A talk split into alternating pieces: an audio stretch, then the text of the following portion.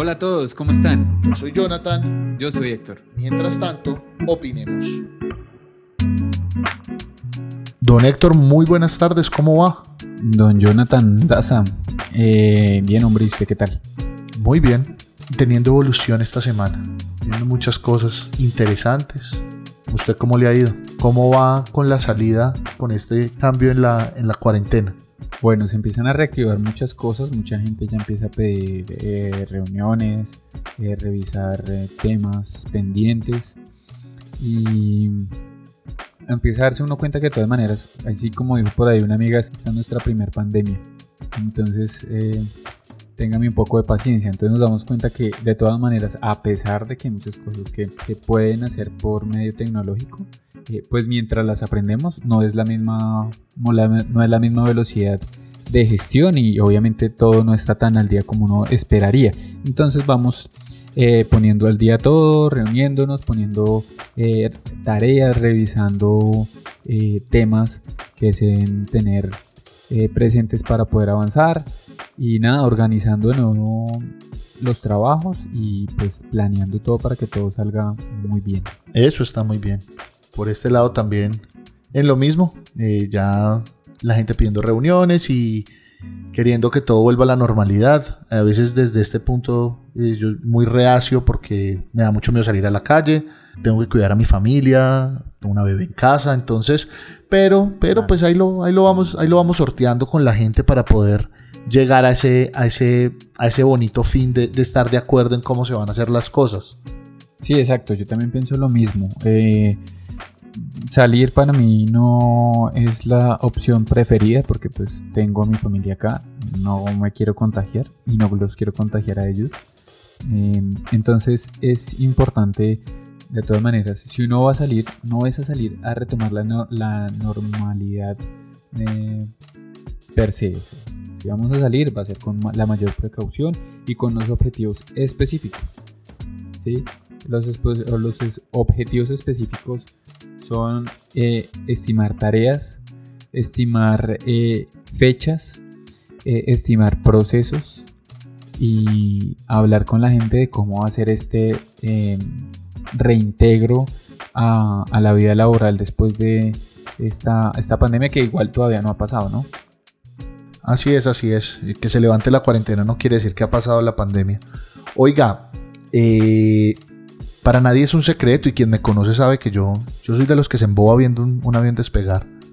Un tipo que le encanta la aviación, me parece una cosa fascinante. Me gustan los aviones, los conozco y los veo. Y, y, me puso muy triste, hermano, ver que por esta pandemia se echó para atrás todo el proyecto de crecimiento del aeropuerto El Dorado, eh, que ya no va al proyecto y eso pues tiene impactos grandísimos, ¿cierto? O sea, ver, es difícil y yo he evitado mucho tocar este tema eh, en el podcast. Eh, ver cómo mucha gente quiere acabar con, con Avianca, pero no ven el impacto tan grande que eso tiene para la región, para el país. Y de verdad que eh, después de entender un poco lo que está pasando con ese proyecto, se le arruga a uno el corazón y más cuando a uno le gusta tanto el tema de la aviación. Yo creo que en alguna vida fui, fui piloto, hermano, porque porque, porque es duro. Eh, nosotros tenemos un operador turístico, Clever Tours, y esta pandemia nos ha afectado lógicamente en ese sector.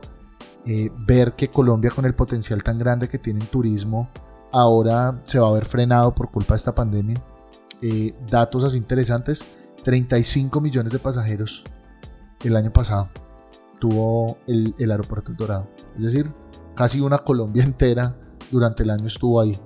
Y eso es berraco cuando uno ve que el aeropuerto iba a crecer, que se iba a pelear ya con, con grandes monstruos como, como el aeropuerto de Madrid o como los grandes estructuras y megaestructuras de Estados Unidos con esta inversión que se iba a hacer por parte de Odinsa y, ver que todo esto quedó parado por esta pandemia, empieza uno a ver que, que es bien difícil. Están hablando de, de, varios años para recuperar ese flujo de pasajeros, para recuperar esa, esa bonanza que tenía el aeropuerto del Dorado, ponernos ya en el mapa mundial, no del narcotráfico, no del aeropuerto de donde sale la coca para el resto del mundo, sino el aeropuerto que interconecta otras regiones, el aeropuerto que trae extranjeros a nuestro país, algo que no se veía hace 15 años, no nos vayamos lejos, hace 10 no se veía el mismo flujo de extranjeros que se estaba viendo. Y ver cómo esta pandemia golpea en el hígado a este gremio, yo debo reconocer que personalmente se me arruga el corazón. Muchísimo. Claro, me dio mucha tristeza ver eso. Es un tema difícil, hombre. Y ahorita retomar, pues no sabemos todo esa especulación, no sabemos cómo los expertos lo hablan con base pues a experiencia, pero pues experiencia en pandemia, eh, teniendo vuelos y todo como se, se veía ahorita, pues nadie. Entonces creo que es especulación, obviamente se respeta mucho, esa gente sabe mucho más que uno. Eh, pero de todas maneras tenemos que esperar cómo va a moverse el tema tan pronto se levanten. Se supone que en septiembre, octubre en, Colombia se abren las, las fronteras septiembre ya pueden vender vuelos internacionales las aerolíneas.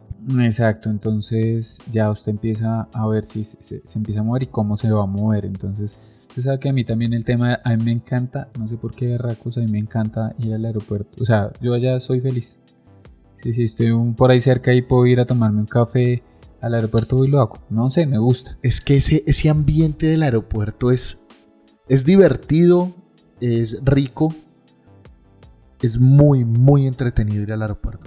ver aviones, ver esas grandes máquinas volar, hermanos. ver gente, sí, total, ver gente de todo el mundo. O sea, eh, es una cosa bien, bien chévere. Eh, y pues nada, a mí me parece que es, eh, claro, ahorita estos proyectos que se venían con con este aeropuerto que iba a... Es que somos un punto estratégico para esa inversión que se iba a hacer en, El Dorado. Pues de esa, esa inversión, nosotros hace que 20 años, pues el aeropuerto era una cosita chiquitica y ahorita es una cosa mucho más grande, pero ya se quedó pequeño. Entonces pues tenemos que mirar, hombre, cómo se va a aportar esta post pandemia. Eh, y ahí los, los, digamos, los financiadores, no sé si entre gobierno y Odinsa, o, quien lo hagan, pues eh, tengan eh, presupuestado volver a meterle la ficha a ampliarlo. Y el aeropuerto me parece bonito y es súper chévere, como le digo, me encanta.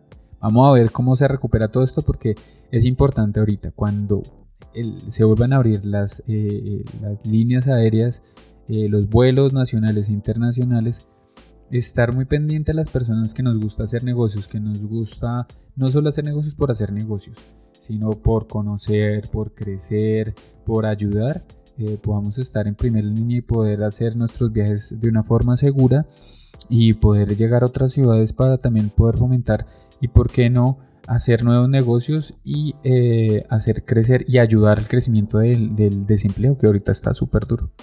Oiga, y en otras noticias de aviación, pero a otro nivel. ¿Cómo vio lo del SpaceX? No, pues una nota, una nota, pero de inmediato ya estaban los memes diciendo, nos piden no salir de la casa y ellos salen del planeta. La hipocresía, ¿no?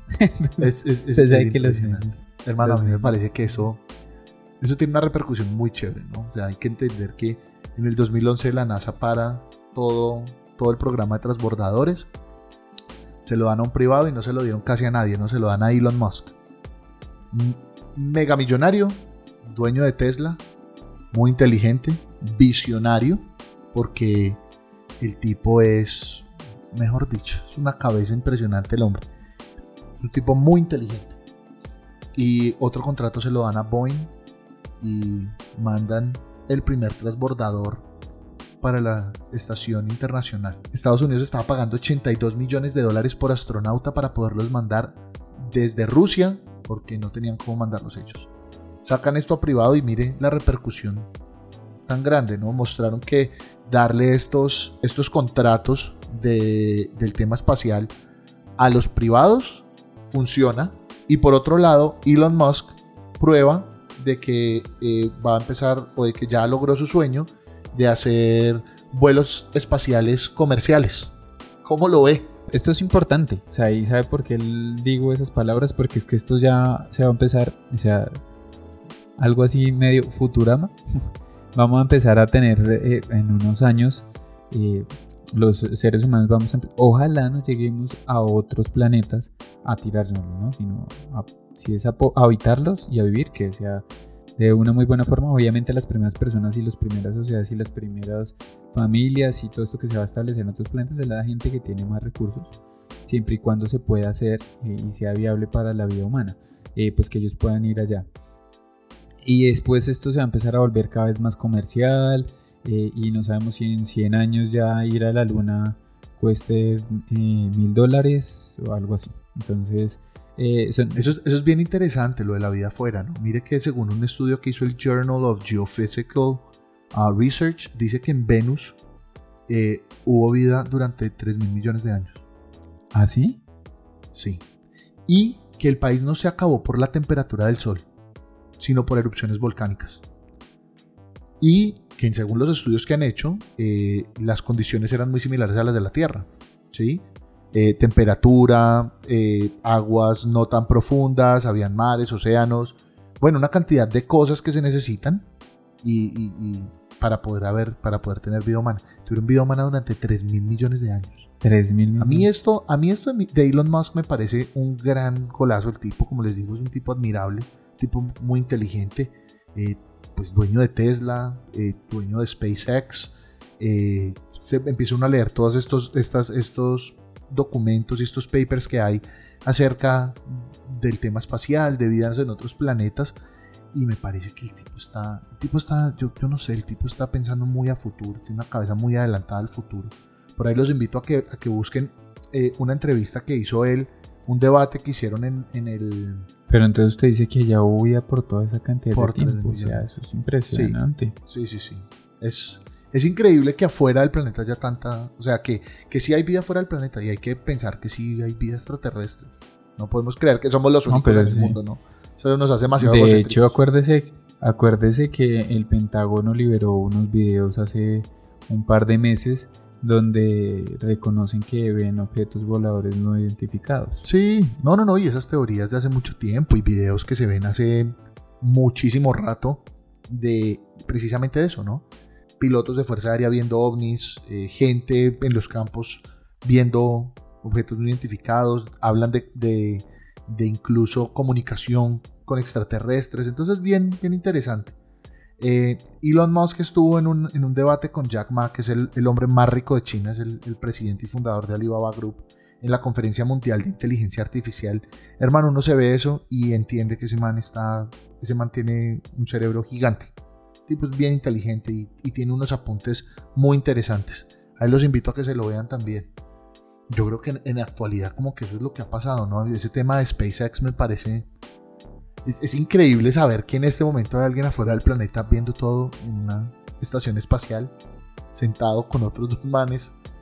Eso me parece, me parece alucinante.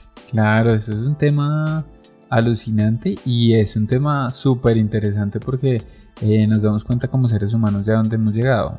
Entonces, eh, esto de, salir del planeta es como si nos devolvemos eh, a la época en la que Cristóbal Colón salió a decir que a buscar nuevas tierras y en últimas o sea, todo esto, cada paso, que aunque, aunque él iba era para la, para la India creo, pero todo esto que se ha dicho lo que decían antes en el medio que allá en el fondo del mar donde, se ve, donde ya no se veía, habían dragones y la tierra era cuadrada, bueno, todo esto. Hombre, estamos dando cada día más pasos, entonces es importante vernos como una sociedad. Y lo que les decía en capítulos anteriores, crecer económicamente, no es solo crecer económicamente para qué, o sea, un crecimiento em, infinito para qué, eso tiene que tener un objetivo y el objetivo debe ser que todos vivamos mejor, en este planeta porque es la casa de todos. No quiere decir quitarle a otro, ni, ni, el que no quiere hacer, entonces de todas maneras le demos no.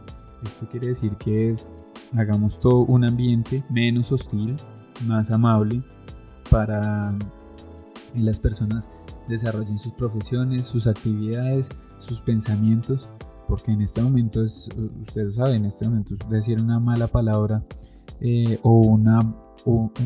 hablar sobre un tema que puede ser susceptible, usted puede terminar crucificado literal en pleno 2020.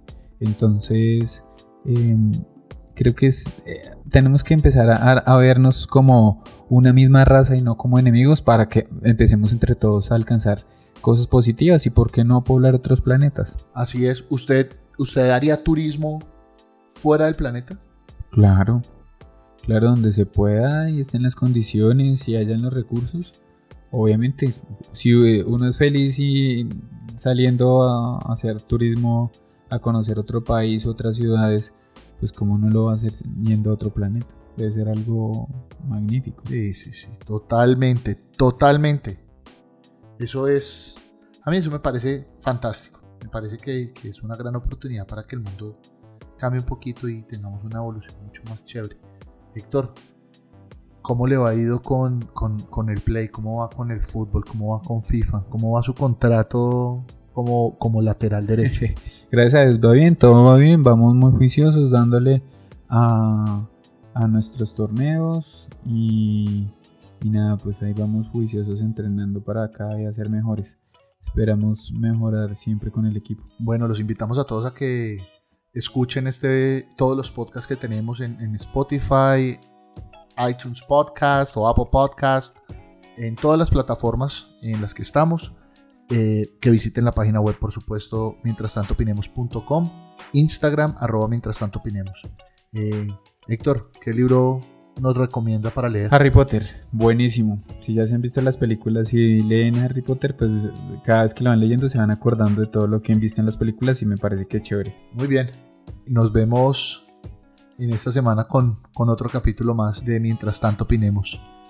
De fondo los dejamos con el beat de DJ 113. Héctor, eh, nos vemos. Vale, nos vemos. Gracias a todos por estar con nosotros en este nuevo episodio. Y, y nada, esperamos escucharnos pronto. Una última cosa, vamos a arrancar canal en YouTube. Entonces, bien Así los preparados. invitamos, los invitamos que próximamente nos van a, nos van a ver, nos van a conocer las caritas. Héctor es muy sexy, mujeres prepárense. El sexy es el de la voz del locutor. chao, chao.